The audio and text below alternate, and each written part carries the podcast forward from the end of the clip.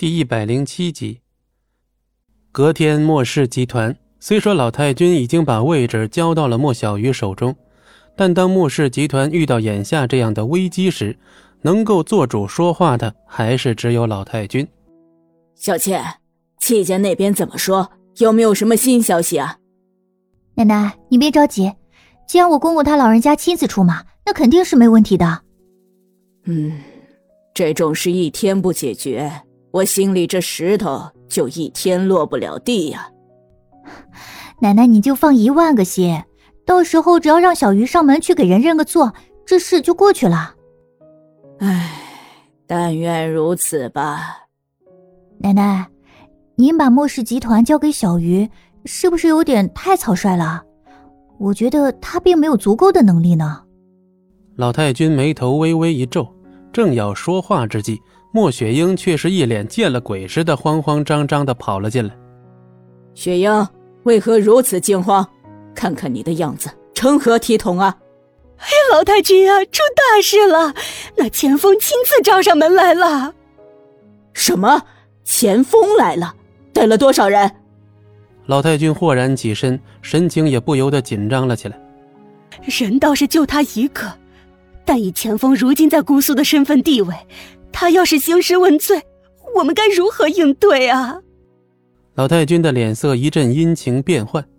他算前算后也没算到钱锋会亲自来莫氏集团来兴师问罪。快，小倩把七号叫回来。哦哦，我这就给七号发信息，他应该很快就能赶过来的。奶奶您别着急。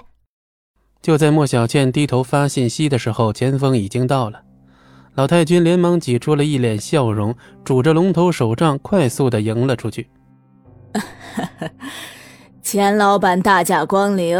真是让我这莫氏集团蓬荜生辉呀！哈，钱公子的事，老身正想找个机会登门道歉，都是我那孙女不懂事儿，失手伤了钱公子。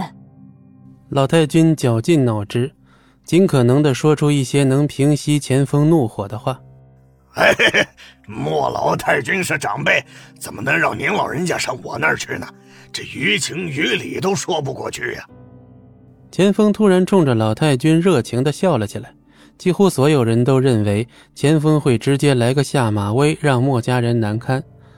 可谁曾想到，钱锋竟然热情的握住了老太君的手，脸上满是笑容不说，还只字不提钱小龙的事儿。即便是老谋深算的老太君，此刻也是一脸茫然无措之色。呃。钱老板，快请坐。雪英，还愣着干什么？还不给钱老板上茶？老太君不满的斜了莫雪英一眼。莫雪英愣了片刻，随即一脸陪笑的连声抱歉，忙不迭的跑去泡茶。等到钱锋坐下，老太君心念一动，主动开口：“啊，钱老板呐，这件事……”的的确确是我家孙女的不对，我原本已经让她登门给钱公子道歉了，没想到您却是先来了。老太君见钱老板的脸色微微一变，心里顿时一紧。呃，钱老板呐，可老太君的话还没说完，就被钱锋给打断了。嘿，不愧是墨家，这家教教的的确比钱某这个大老粗讲究多了。钱老板，您这话是何意呀？老太君脸色微微一僵，下意识的以为这是在嘲讽他，不料钱锋却突然握住了老太君的手，一脸愧疚。都怪我教子无方，才会让我家那小畜生干出这等丑事来。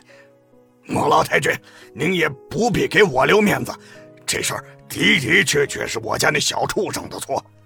呃啊啊，呃，这……老太君顿时目瞪口呆，甚至怀疑自己耳朵是不是出了问题。哎，这些年我生意虽然做大了，可在教育子女这一块，比起老太君来，还是差得远呢。否则我家那小畜生也不会惹出这么大的祸事来。而这番话也正好被端着茶水进来的莫雪英给听见了，她的反应同样是目瞪口呆。啊，钱老板，您言重了。其实，老太君惊得有些语无伦次。可就在这时，钱锋突然从包里拿出一只精致异常的小礼盒，双手推到了老太君的面前。